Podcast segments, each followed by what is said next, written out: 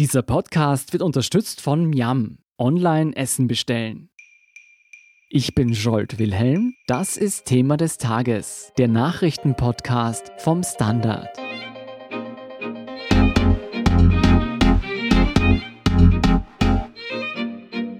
Weltweit wurden mittlerweile mehr als zwei Millionen Menschen mit dem Coronavirus infiziert. Während die Schutzmaßnahmen auf gesundheitlicher Ebene greifen, bekommen immer mehr Menschen die wirtschaftlichen Folgen der Pandemie zu spüren, auch in Österreich. Wen die Rekordarbeitslosigkeit besonders hart trifft, wie Corona das Arbeitsleben verändert und welche Jobs es in Zukunft brauchen wird, erklärt Karin Bauer vom Standard. Karin, wie schlimm ist die Situation am Arbeitsmarkt? Ähm, die Antwort fällt recht dramatisch aus. Wir haben eine Rekordarbeitslosigkeit. Im März liegt die Arbeitslosenquote auf 12,3 Prozent in konkreten Zahlen. Eigentlich muss man sagen, in konkreten Schicksalen bedeutet das, 563.000 Menschen waren im März arbeitslos. Das entspricht einem Plus von 200.000 Menschen. Das ist auch der höchste Wert seit Anfang der 50er Jahre in diesem Land. Und dieser Wert wäre noch höher, wenn die Jobverluste nicht auch wesentlich Menschen betreffen würden, die in der Statistik des Arbeitsmarktservice zur Arbeitslosigkeit gar nicht aufscheinen. Das sind Menschen, die ihren Wohnsitz nicht in Österreich haben, immerhin 116.000 1000 Ausländer waren in Österreich unselbstständig beschäftigt im Vorjahr. 16.000 davon, das sind deutlich mehr als 14 Prozent, haben jetzt in der Corona-Krise ihren Job verloren. Und dazu muss man auch noch sagen, dass die sehr, sehr vielen Einzelunternehmerinnen und Einzelunternehmer, die seit Wochen keine Aufträge haben, deren Geschäft auf Null steht, in dieser Arbeitslosenstatistik ja auch gar nicht aufgeführt sind. Das heißt, die Lage ist eigentlich noch schlimmer, als es die Arbeitslosenzahlen vermuten lassen. Ein Mittel, um viele Arbeitslose zu verhindern, ist ja auch die Kurzarbeit. Wäre die Lage noch schlimmer, würden wir dieses Instrument nicht haben? Eindeutig würde ich sagen, die Situation wäre unvergleichlich dramatischer ohne diese neuen Kurzarbeitsregeln, die speziell gegen die Corona-Pandemie, muss man sagen, konzipiert wurden. Zahlen dazu liegen uns bis zum Stichtag 10. April vor und die sprechen glaube ich, wohl für sich. Das Arbeitsmarktservice hat bis zum 10. April Kurzarbeitsanträge für 609.000 Beschäftigte bewilligt. Vorerst auf drei Monate. Allerdings gibt es ja die Option in diesen neuen Kurzarbeitsregelungen, um weitere drei Monate, auf insgesamt sechs Monate, diese Kurzarbeit auszudehnen. Diese 609.000 Menschen, muss ich noch anschließen, kann man natürlich nicht eins zu eins in die Arbeitslosenstatistik mit einem Was wäre wenn umrechnen. Aber einige tausend würden sich wahrscheinlich ohne diese Kurzarbeit sehr wohl in der Arbeitslosenstatistik finden. Was sagen denn die Statistiken? Welche Wirtschaftsbereiche sind vom Beschäftigungsrückgang am stärksten betroffen? Naja, im Gegensatz zu früheren Krisen sind fast alle Wirtschaftsbereiche betroffen. Das hat auch das Institut für Wirtschaftsforschung WIFO aktuell berechnet. Das Herunterfahren der Wirtschaft im Konzert mit diesen Covid-Maßnahmenpaketen der Regierung inklusive Betriebssperren hat zunächst sichtbar im Beherbergungs- und Gaststättenwesen sehr dramatische Konsequenzen gezeigt. Hier hat sich der Beschäftigtenstand fast halbiert. Das heißt, 90.700 Menschen haben hier ihren Job verloren. Das ist ein Minus von mehr als 41 Prozent. Wenn man das Negativ-Ranking weiter ansieht, dann folgen nach den Gaststätten und Beherbergungsbetrieben die sogenannten wirtschaftlichen Dienstleistungen. Das sind alle Berufe rund um die Sachgüterproduktion. In diesem Bereich arbeiten Unternehmen auch sehr stark mit Leiharbeit, also korrekt muss man sagen, mit Arbeitskräfteverleih. Hier haben 27.260 Menschen ihre Arbeit verloren im März dank Corona. Das ist ein Minus von mehr als 12 Prozent. Nummer drei ist dann der Bau. Das Minus beträgt hier 10 Prozent. Persönliche Dienstleistungen, das sind Friseure, Kosmetikstudios, sind ebenfalls ganz besonders schwer betroffen, ebenfalls fast 10 Prozent minus. Nummer fünf sind die Branchen Kunst, Unterhaltung, Kultur, also Bibliotheken, Museen, Theater. Fast acht Prozent haben dort ihre Arbeit verloren. 2927 Menschen in Zahlen. Zeigt sich ein Unterschied zwischen dem Westen und dem Osten Österreichs? Ja, die tourismusstarken westlichen Bundesländer sind stärker betroffen als der Osten. Das heißt, geografisch zeigt sich eigentlich ein Abbild der betroffenen Branchen. Ein paar kleine Beispiele. Tirol über 11 Prozent Beschäftigungsrückgang, Salzburg über 8 Prozent, Niederösterreich dagegen unter Anführungsstrichen nur minus drei Prozent weniger Beschäftigungsverhältnisse. Wenn wir diese Statistiken auf einzelne Personengruppen herunterbrechen, wen trifft diese Jobkrise am meisten? Auch da hat das Institut für Wirtschaftsforschung WIFO einen ganz klaren Befund. Männer sind stärker betroffen als Frauen. Junge Menschen am Beginn ihres Arbeitslebens und ausländische Arbeitskräfte trifft es ebenso besonders hart. Das liegt daran, einerseits, dass die betroffenen Branchen männlich dominiert sind, etwa am Bau, ebenso die arg getroffenen wirtschaftlichen Dienstleistungen, also Arbeitskräfteverleih, da arbeiten auch besonders viele Männer in diesem Bereich. In der Gastronomie und im Beherbergungswesen arbeiten zwar tendenziell mehr Frauen, aber es zeigt sich dennoch in der Summe, Männer sind stärker betroffen, nämlich mit zusammengerechnet einem Minus von fast 6 Prozent. Bei Frauen beträgt das Minus 4 Prozent. Die Jungen, das ist besonders dramatisch, finde ich, in den ersten Arbeitsjahren im Jobleben gerade ihre Arbeit verlieren. Also die unter 25-Jährigen trifft es deswegen besonders hart, weil sie in den betroffenen Branchen stark vertreten sind, von der Gastronomie bis zur Kultur, von der Unterhaltung, Freizeitanimation bis zur Erziehung. Die Zahlen der unter 25-Jährigen Fast 9 Prozent minus, das sind 36.538 junge Menschen, die seit Mitte März keine Arbeit mehr haben. Das sind wirklich dramatische Zahlen. Wie geht es denn jetzt weiter am Arbeitsmarkt? Wird die Situation in den nächsten Monaten noch ernster oder ist ein Positivtrend zu vernehmen?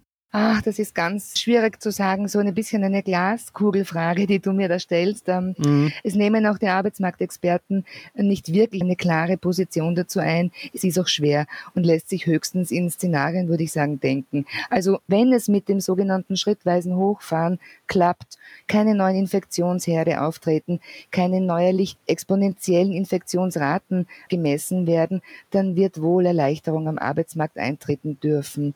Ich habe noch niemanden gefunden, wahrscheinlich zum Glück, der ganz klar sagt, es wird noch viel, viel schlimmer. Ich glaube, das wäre auch nicht besonders zielführend, wenn man jetzt sich apokalyptischen Voraussagen hingibt und da besonders gut hinhört. Also das ist nicht zweckdienlich und nicht nützlich. Karin, wenn man jetzt selbst von einem Jobverlust betroffen ist, was sollte man in dieser schwierigen Zeit nun tun? Das ist eine, eine ganz schwierige Frage. Also es ist ja fast vermessen, hier gute Tipps zu geben für jemanden, der gerade von Arbeitslosigkeit betroffen ist und auch noch von Ausgangsbeschränkungen. Die härteste Übung ist wahrscheinlich die eigene Angst um die Existenz, um die Zukunft in den Griff zu kriegen. Wenn irgendwie möglich, sollte man da zu professioneller Begleitung greifen, zu psychologischer, zu psychotherapeutischer Unterstützung. Ansonsten gilt ganz praktisch, was eigentlich immer gilt. Also Suchagenten für alle Jobportale einstellen, mit möglichst vielen Menschen kommunizieren, sich vor allem Dingen nicht zu schämen, auch zu sagen, ich suche einen neuen Job, ich habe gerade keinen, weißt du vielleicht irgendwas oder kennst du jemanden, der was weiß oder etwas hat. Es ist ja so, sage ich zur Erinnerung, dass bis zu 60 Prozent der Positionen via Kontaktnetzwerk besetzt werden und nicht via Ausschreibung. Also das heißt schon da dranbleiben und naja, in jedem Fall, aber das gilt für uns alle, wirklich probieren, sich diszipliniert Tagesstruktur zu verpassen, zu verleihen und nicht im Bett liegen bleiben. Und hast du auch einen Tipp für uns, was die Bewerbungen betrifft? Ja, das habe ich auch anhand von einem Trend, der sich abzeichnet.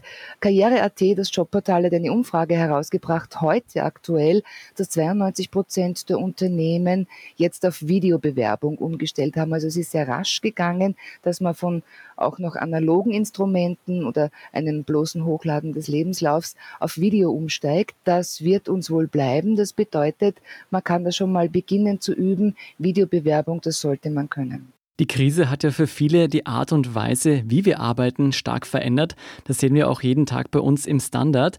Was bedeutet das für die Zukunft unserer Jobs, wenn diese Krise einmal überstanden wurde? Naja, also der Zwang zum Homeoffice, zur virtuellen Zusammenarbeit, der hat einen ganz speziellen Digitalisierungsschub in den Unternehmensprozessen gebracht, die Digitalisierung beschleunigt. Wir haben ja alle, auch wir im Standard hier, sehr schnell und sehr viel gelernt, ob es uns gefällt oder nicht. Aber ich glaube, das wird post-Corona nicht alles zurückgebaut werden. Warum sollten Unternehmen das denn auch zurückbauen? Man hat ja jetzt bemerkt, man kann Büroflächen sparen, man kann Dienstreisen reduzieren. Es wird auch der Außendienst vielerorts einfach auf virtuelle jetzt umgestellt und umgebaut und Außendienst kriegt dann eine ganz andere Bedeutung. Er sitzt nämlich innen und schickt einen Link zum Kunden.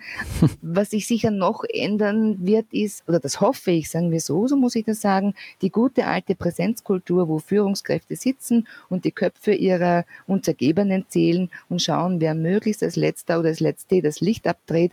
Also ich glaube, diese Präsenzkultur nach Ergleichung, es arbeitet nur, wer anwesend und präsent ist, die wird so nicht mehr zurückkehren. Das finde ich eigentlich recht erfreulich. Wenn du das jetzt alles mit einbeziehst, was denkst du denn, wie die Unternehmen von morgen aussehen werden? Ah, schon wieder so eine schwierige Frage. also ich sehe einen Trend, den höre und den lese ich, wenn der Blick auf die Organisationsform fällt.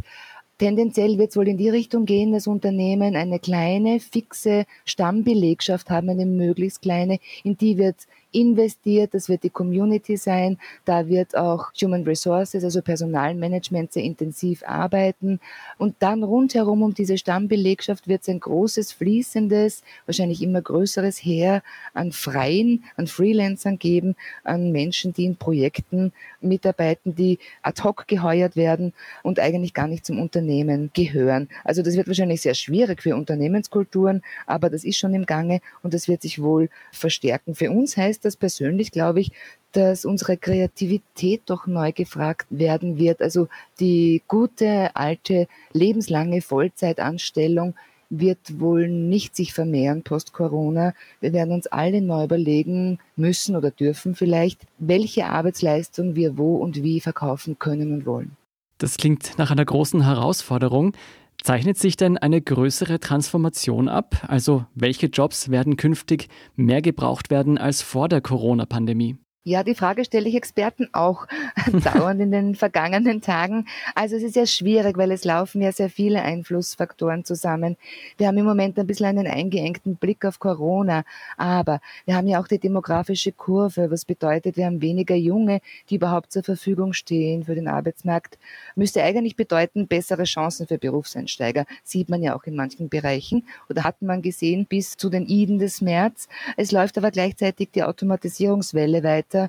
Es wird die künstliche Intelligenz weiterentwickelt, kommt vermehrt zum Einsatz. Wie all diese ganzen Prozesse und Einflussfaktoren zusammenwirken werden, ist ja Gegenstand verschiedenster Exegesen. Also was ich mir nicht vorstellen kann, ist eine Disruption jetzt post-Corona. Also sagen wir, ab 2021 brauchen wir keine Reisebranche mehr oder ab 2021 brauchen wir keine Journalisten mehr. Das ist für mich nicht vorstellbar. Also keine Disruption, mehr eine Verlagerung ja, dem würde ich so zustimmen. Aber weil du mich gefragt hast, was sich abzeichnet, muss ich noch was erwähnen, was mir wichtig ist, weil uns Corona doch eines sehr deutlich vor Augen führt, nämlich welche Arbeit systemrelevant ist. In der Pflege, im Handel, in der Medizin, in der Betreuung, in der sozialen Arbeit. Und das sind fast so zwei Drittel Frauenjobs mit tendenziell geringer Bezahlung, mit tendenziell geringem Prestige. Also ich glaube, da tut sich gerade schon was in der öffentlichen Wahrnehmung von Status und Bedeutung dieser Arbeit. Ich nehme an, das wird auch noch Diskussionen über Einkommenshöhen nach sich ziehen. Was ich noch glaube, ist, dass sich ja immer mehr Menschen, sogar ich, obwohl ich das gar nicht möchte, daran gewöhnen müssen oder gewöhnen, sich Konsumgüter nach Hause schicken zu lassen, wird sich wohl in der Logistik auch was tun. Also Logistik wird wachsen. Kleines Beispiel sehen wir ja, Amazon sucht zigtausende Jobs aktuell. Ich glaube 75.000 Logistikjobs bei Amazon sind ausgeschrieben.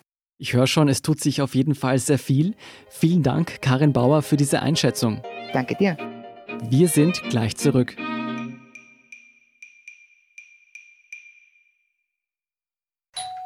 Ah, der Klang, wenn die Leibspeise vom Lieblingsrestaurant ankommt. Und damit ihr auch in Zukunft liefern können, bestelle ich jetzt umso mehr. Jetzt heißt es Hashtag Zusammenhalten. Gemeinsam mit dir stehen wir unseren Restaurants bei.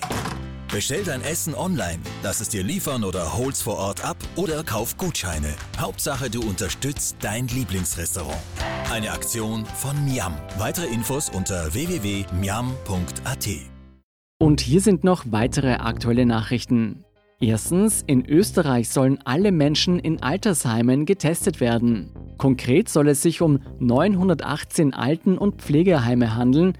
130.000 Menschen werden flächendeckend getestet. Die nächsten spezifischen Tests soll es für Mitarbeiter im Handel geben. Zweitens, die Wiener Bäder werden zumindest im Mai und wohl auch im Juni geschlossen bleiben. Und es ist laut der zuständigen MA44 fraglich, ob die Wiener Bäder heuer überhaupt aufgesperrt werden. Eine Frage, die auch zu Schwimmbädern in ganz Österreich gestellt wird. Vizekanzler Werner Kogler meinte, dass er den Badesommer noch nicht gänzlich aufgegeben hat. Und drittens, um ein Massensterben österreichischer Startups zu verhindern, will die Regierung den Sektor mit zwei Hilfsfonds retten. In Summe würden 150 Millionen Euro zur Verfügung gestellt. Die aktuellsten Informationen zum weiteren Weltgeschehen liefert Ihnen wie immer der Standard.at. Um keine Folge von Thema des Tages zu verpassen, abonnieren Sie uns bei Apple Podcast oder Spotify. Unterstützen können Sie uns mit einer 5-Sterne-Bewertung und vor allem indem Sie für den Standard zahlen. Alle Infos dazu finden Sie auf abo.derstandard.at und dst.at/supporter. Ein großes Dankeschön an dieser Stelle auch von meiner Seite. Ich bin Jolt Wilhelm, Baba und bis zum nächsten Mal.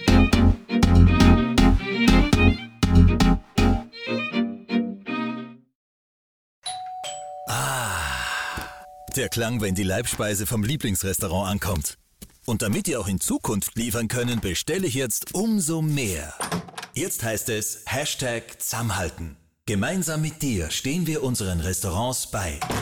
Bestell dein Essen online, lass es dir liefern oder hol's vor Ort ab oder kauf Gutscheine. Hauptsache, du unterstützt dein Lieblingsrestaurant. Eine Aktion von Miam. Weitere Infos unter www.miam.at.